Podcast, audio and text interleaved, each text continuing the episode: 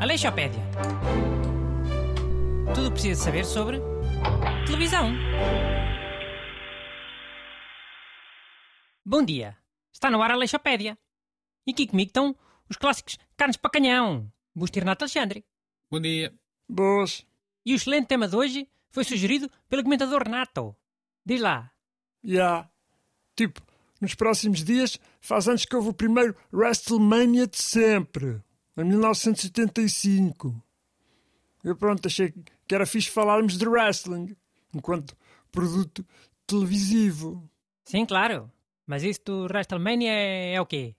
Mano, é tipo. Acho que é o equivalente ao Super Bowl. Mas de wrestling.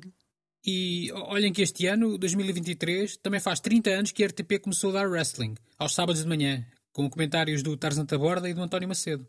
Isso era um excelente programa, ah? mas chamava-se Luta Livre Americana. Não era nada WrestleMania, o que é que é? Já. Eles só passavam outros combates menos importantes. Aqueles WrestleMania nunca davam. É. E que davam para aí um, uns 5 combates ao calha. E dois ou três era sempre um, um lutador conhecido contra um desgraçado qualquer. Um Zé Cueca que já estava no ringue à espera. Nem, nem sequer tinha direito a ser filmado a entrar, com uma música só dele. Mano, a cena que eu me lembro bué foi quando o Yokozuna ia matando aquele, aquele mano que tinha uma tábua, que estava sempre uh, a gritar USA, USA, USA. Sim, era o Hacksaw. Eh, Jim Dugan, acho eu. Eh, Foi impressionante. Também me lembro muito Pá, bem. Mas essa luta livre americana só valia a pena por causa dos comentários do Tazata Borda. Que o resto era fantochada. Fantochada. Mano, não fazes do que não sabes, mano. A sério. Sim, ó Bruno, é verdade que há muita parte encenada, eh, mas não deixa de ser uma atividade física como outros- está bem, Gil, ah. Tinha sempre uma parte fantochada. Os lutadores eram sempre personagens. Que ele parecia o carnaval. Até havia um que era um abade. Ou um frade, sei lá. Oh, havia nada. Havia, havia sim senhora. Vai procurar na internet.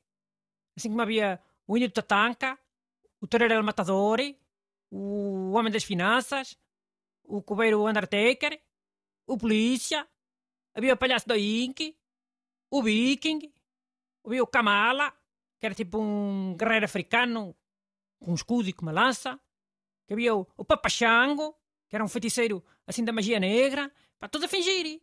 Bem, a verdade é que o programa na RTP1 foi um sucesso. Depois, acho que foi a SIC que também começou a passar wrestling. Eh, Mas não era WWF, era outra coisa. Sim, era de outra empresa. Esse até tinha comentários do Jorge Prestrelo. Mas os lutadores eram mais porcaria. Não tinha tantas personagens. Essa garotada não gostava tanto dessa luta livre americana, da SIC. Eh, sim, eh, e como o Bruno estava a dizer, eh, não há dúvidas que a dupla Tarzan Taborda António Macedo funcionava bastante bem. Pois funcionava.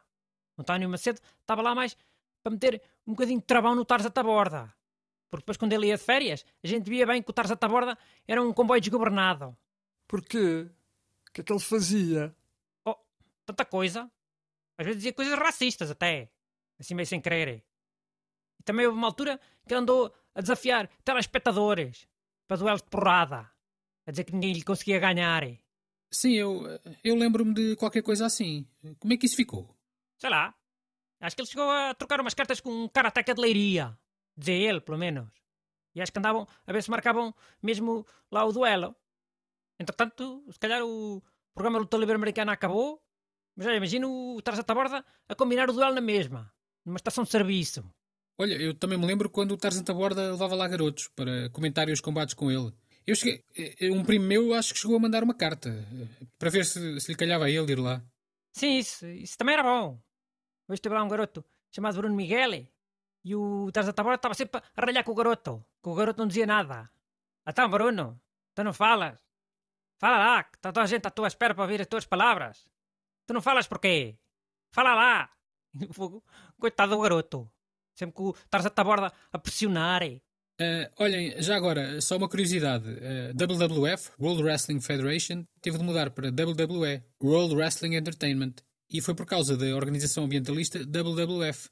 Meteram um processo em tribunal por causa das siglas serem iguais. Ah, sim? Então foi como a, a GNR tentou fazer ao GNR. Ah, a banda GNR? A polícia tentou que eles mudassem de nome. Sim, acho eu. Pelo menos era o que se dizia. Só que o tribunal depois não quis saber e deixou o GNR usarem a sigla na mesma. Nunca ouvi falar em tal coisa. Mas com a certeza que é verdade. Depois a GNR andou a tentar vingar-se do GNR e andava sempre a passar multa ao, ao GNR. Agora já não sei, mas é, sei que durante muitos anos o Rui Reininho só conduzia com um bigode postiço e uma cabeleira. Para os guardas da GNR não reconhecerem e mandarem logo multar. Huh.